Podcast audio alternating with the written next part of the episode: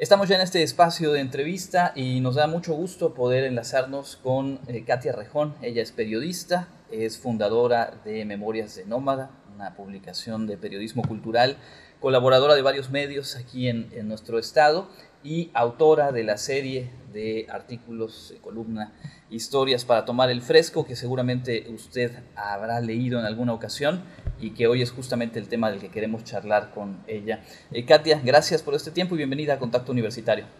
Hola, muchas gracias. Siempre es un gusto que me invites a platicar y estar en este espacio contigo. Bueno, pues hace unas semanas se publicó en, en, la Jornada Maya la última de 30 colaboraciones tuyas en las que nos llevaste a hacer un recorrido de esta ciudad de Mérida, su gente y las historias por ahí que pueblan sus colonias. ¿Cómo surgió la idea y qué tanto cambió esa idea original conforme fuiste avanzando en el proceso?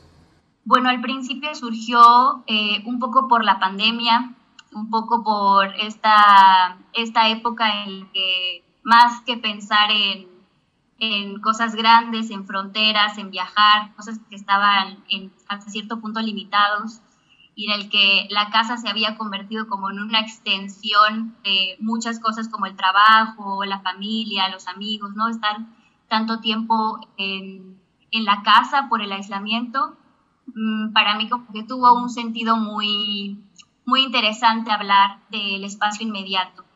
Eh, yo llevo 20 años viviendo en la ciudad de Mérida y aún así en el momento antes de, empezar eh, con esta columna había colonias que yo no conocía, había lugares a los que yo nunca había ido.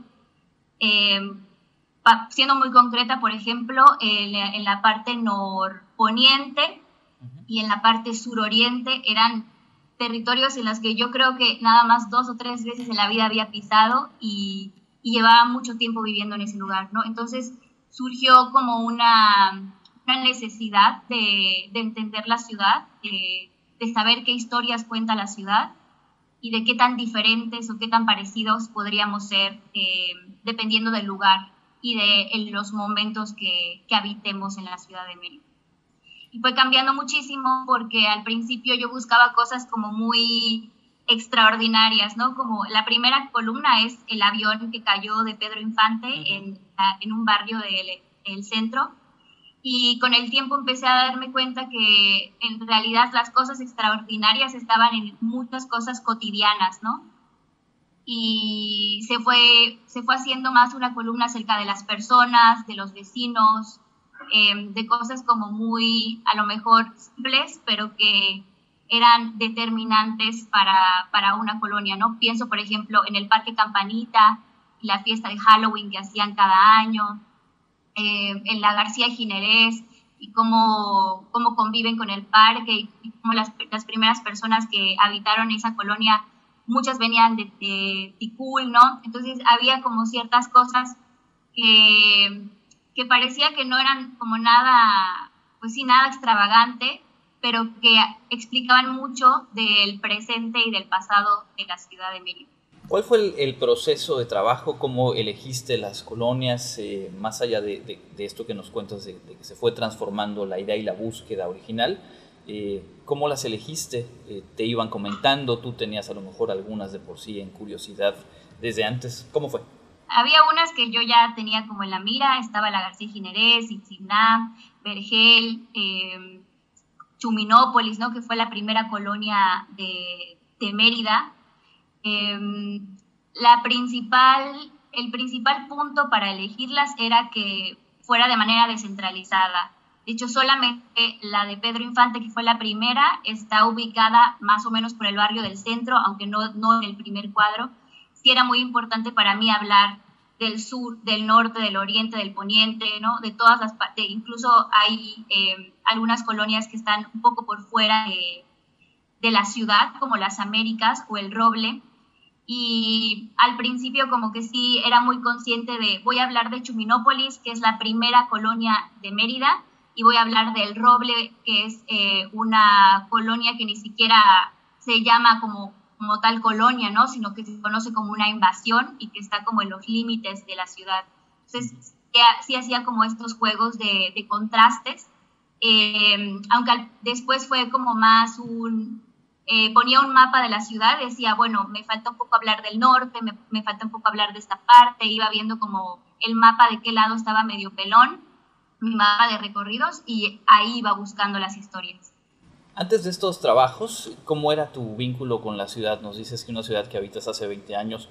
Eh, ¿En dónde has habitado? ¿A dónde llegaste en esta ciudad? ¿Cuál es eh, la historia tuya con la ciudad? Primero sí quiero decir que una de las colonias que yo sentía que tenía que escribir poniendo como mucho de mí era la 42 Sur. La 42 Sur es un barrio donde nació mi papá, y donde todos los domingos, como se acostumbra, es los domingos ir a visitar a la abuela, al abuelo, y los domingos íbamos a visitar a, mi abuelo, que ya, ya falleció hace unos años, y esa casa siempre estaba llena de vida, ¿no? Yo tengo como 30 primos, como 20 primos eh, políticos, eh, tengo, mi papá es, es eh, de una familia de ocho hermanos, ¿no? Entonces siempre era como una algarabía y yo recuerdo esa casa como una casa como con mucho ruido, ¿no? donde era imposible estar solo sola. Y aunque en ese momento de mi infancia y mi adolescencia a mí me molestaba muchísimo ir a la 42 porque mi familia vive, siempre ha vivido en Francisco de Montejo. Entonces teníamos que recorrer toda la ciudad para llegar hasta el sur, del norte a sur. Y atravesábamos eh, Paseo Montejo y eso era como lo único que a mí me gustaba, ¿no? La gran avenida. Y ahora mirando hacia atrás, mirando esta casa, mi abuelo ya falleció, la casa se la quedó una de mis tías, como viendo ya en retrospectiva, me doy cuenta de que ese lugar fue un lugar muy importante para mí, no por las cosas que yo haya vivido allá, sino porque mi papá cada vez que va se le nota feliz, ¿no? Se le nota que vuelve al lugar que le vio crecer, donde está su familia, donde, donde, donde fue feliz. Y recuerdo que esa columna empieza así, ¿no? Eh, a veces volvemos a los lugares donde otras personas fueron felices, aunque nosotros no. Y esa relación con el espacio, con las personas de un lugar, creo que eso fue lo que realmente me cambió a mí como la percepción que tengo de la ciudad de Mérida, ¿no? hay una idea muy estereotipada de que el sur es un lugar don, violento, ¿no? Un lugar eh, de pobreza y que el norte es un lugar donde hay mucha abundancia y hay este, las clases altas de Mérida. En realidad la ciudad es mucho más compleja y hay muchas, em, por ejemplo, muchas dinámicas comunitarias en el sur en el oriente de la ciudad que son, están tan arraigados con sus vecinos y con el paisaje que tienen que no está dentro de sus, digamos, aspiraciones comprar una casa en en brisas del norte, ¿no? Porque si bien hay, hay una cuestión de, servicios, de, cómo, no sé, de que a lo mejor una calle se puede ver más limpia que otra o que puede haber más índices de delincuencia que en otro lugar, hay una cuestión comunitaria barrial que sigue habiendo en muchos espacios, que no, no es algo que, que, que las personas, que los vecinos quieran dejar de un día para otro, ¿no? De alguna manera como que el valor que tienen las casas, que tiene el espacio, que tiene un hogar, a veces no solamente tiene que ver con el dinero o con la plusvalía que tiene una casa en sí misma, sino con cómo puede llegar a, pues, a, tener lazos con, con, el barrio y con las personas que tienen cerca. Con este recorrido que has hecho, con, con esto que nos has compartido en 30 artículos, te preguntaría, ¿es, ¿es, un lugar común y es una frase que todos hemos dicho en, múltiples conversaciones? La ciudad de Mérida ha crecido, está cambiando demasiado y hay muchas cosas que no nos gustan de cómo se ha venido dando ese crecimiento. ¿Qué encontraste en las personas con las que platicaste? ¿Cuáles son sus conflictos y cuáles quizá los puntos de esperanza, de optimismo eh, en medio de esta situación que pues va más allá de lo que uno quiera o pueda decidir? Creo que el, hecho de que esta columna em, haya sido también recibida por los vecinos y por los lectores de la jornada Maya tiene que ver con este cambio extremo que está sufriendo la ciudad, ¿no?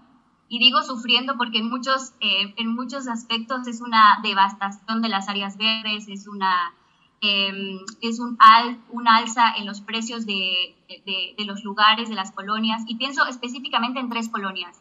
Cordemex, que Cordemex tiene una historia de ser una colonia obrera, ¿no? que era una colonia para las personas que trabajaban en las fábricas del Nequén, y que en ese momento de abundancia estaba súper bien atendida y ahora las personas que, eran ex, que son ex cordeleros dicen que la colonia ha sido abandonada, ¿no? Y justamente cuando, cuando entrevisté a los vecinos de Cotemex es cuando se acababa de dar a conocer este estadio gigante que iba a estar en esa colonia, ¿no? Algo que a ellos, para ellos es como un, ya por favor, o sea, el, el, tránsito en esta zona es, es terrible para los vecinos, ¿no? A lo mejor para la gente que nada más es su paso y, y solo es para cruzar hacia Progreso o es para cruzar hacia Galerías, la zona de Francisco Montejo, pues puede no ser gran cosa, pero para quienes viven ahí y tienen que cruzar, a veces hasta pie, ese sitio sí es una cosa de, de cómo a veces nos, nos, olvidamos que las personas son personas que a veces no tienen autos y que necesitan también transitar a pie y que necesitan cruzar grandes avenidas.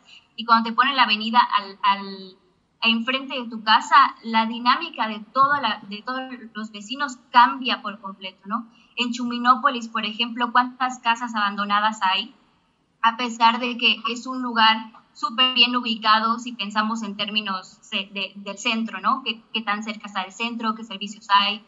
Tiene una historia muy hermosa, tiene edificios como muy emblemáticos y a pesar de eso está abandonada aunque se supone que tenemos una crisis de inmobiliarias, ¿no? Y que por eso se están creando muchos espacios en el norte. O, por ejemplo, en, el Sotzil, no, no Sotzil, este, San Ramón Norte, por ejemplo, estas casas gigantes que ahora están destruyendo para hacer edificios con loft. Entonces, de que hay un, cambio radical en, en, en la ciudad de Mérida, lo hay. Por ejemplo, también estaba un testimonio de Brisas, de alguien que vive en Las Águilas, cerca de donde está Alta Brisa, y lleva ahí viviendo muchos años y con el tiempo, por la construcción de esa zona, los servicios han ido encareciendo hasta el punto en que muchos de ellos necesitan vender sus casas para poder irse porque ya no pueden sostener la vida en un lugar donde habían estado generaciones, ¿no? Entonces, un poco, un poco eso.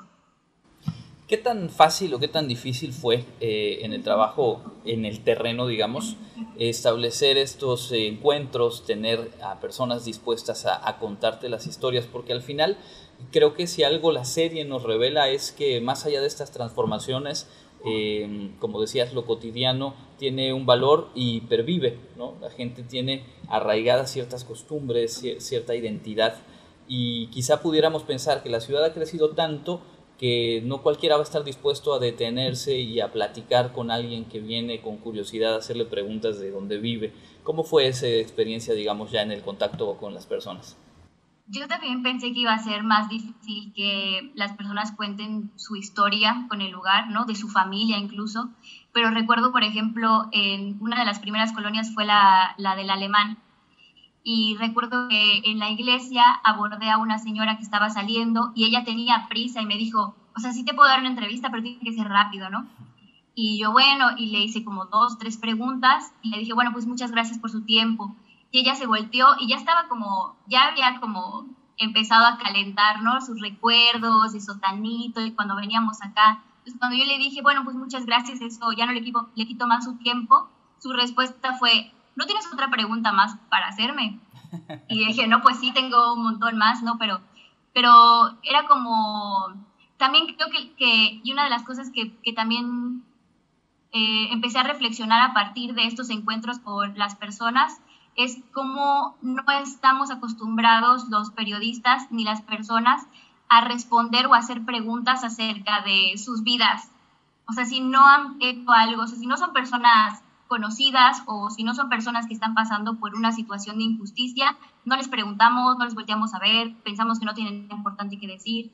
Entonces, cuando les preguntamos sobre las cosas que, que son importantes para ellos y para ellas, como su familia, el lugar en el que viven, sus mejores recuerdos, su casa, es como abrir una nueva, bueno, no, no nueva, sino que abrir como una puerta a, a una relación como más íntima entre quien pregunta y quien está respondiendo, ¿no? Que, que eso suele ser muy complicado en el periodismo cuando pues vemos que de repente las personas ya no confían en los reporteros o en los medios de comunicación. Entonces, cuando te acercas es como, ¿pero para qué es? ¿Y qué se va a publicar? Y no quiero que aparezca mi nombre, ¿no? Entonces, en esta serie de entrevistas creo que lo más valioso fue justo las relaciones que se pudieron hacer en una conversación que, que ponía como, como centro las vivencias y las memorias de las personas a las que se les estaba preguntando. Entonces, cuando, cuando lo ponemos desde esa perspectiva, la verdad, lo difícil es que no hablen. ¿Cuál o cuáles fueron para ti las mayores sorpresas? ¿Qué historias o qué pedacitos de historia te, te quedas de todas las que pudiste reunir y plasmar? Bueno, una de las de mis favoritas fue Chuburná, porque yo vivo en Chuburná desde hace ocho años, pero, o sea, entrevisté a personas que eran ejidatarias, em, obviamente muchísimo antes de que fuera una colonia y antes era un pueblo, un pueblo maya, y, te da, y me dieron una perspectiva tan nueva de un lugar en el que según yo vivía desde hace tanto tiempo. Eh, también la historia de las mujeres del roble, que fue creo que la segunda eh, entrega, me pareció como muy, muy hermoso pensar en, en, en, en, las, en estas como organizaciones vecinales, no como algo que se llame invasión, sino como algo que es el derecho de todas las personas a tener una vivienda, ¿no? Eh, una vivienda digna. Em, también me gustó muchísimo, me reí muchísimo con en la entrevista del Parque de la Campanita. Las personas que entrevisté eran muy divertidas. Yucalpetén, em, en Yucalpetén es la única colonia que, que tiene dos historias, em, porque me parecía como igual de importantes hablar de las mujeres eh, de la primera calle como de la biblioteca de Yucatrachos. Entonces, no sé, como que hay muchas, hay muchas yo diría que todas tienen como lo suyo, pero esas son las que ahora se me vienen a la mente. ¿Cómo describirías eh, a Mérida después de haber hecho este trabajo? ¿Cuáles adjetivos le van mejor a, esta Mérida del 2022?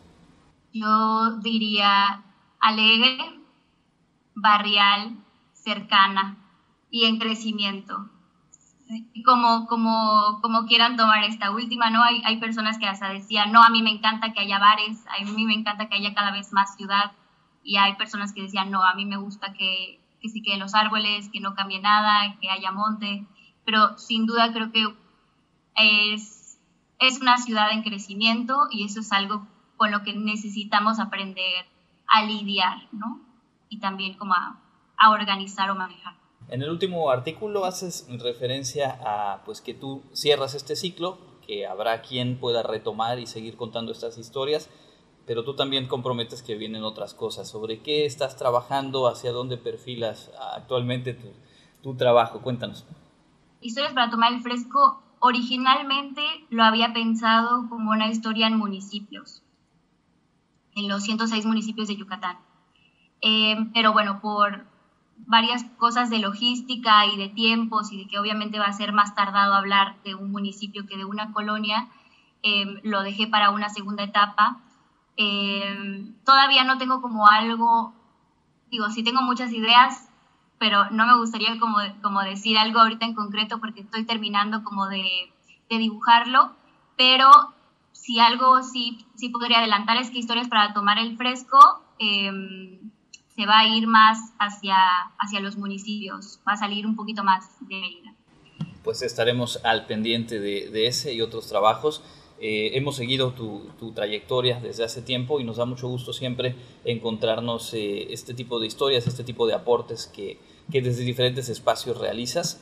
Así que a nombre de quienes leímos eh, cotidianamente estas historias, gracias por lo que nos planteaste, por las reflexiones que nos generaste y pues cerrar pidiéndote que le digas al público dónde seguir tu trabajo, cómo poder mantenerse en contacto contigo. Muchas gracias. Primero, invitarles también a que ustedes envíen sus historias de las colonias donde vivan, no importa si ya se han publicado o no, se siguen recibiendo en el periódico La Jornada Maya. Bueno, ahorita estoy escribiendo para la revista colombiana Volcánicas. Eh, también pueden seguir mi trabajo en caterrejón.com, donde publico eh, algunas colaboraciones. Y sigan a Memorias de Nómada en todas las redes sociales, porque hacemos periodismo cultural enfocado en Yucatán. Muy bien, pues ahí está. De nueva cuenta, muchísimas gracias Katia por este tiempo y pues ya habrá oportunidad de platicar más adelante. Muchas gracias a ti.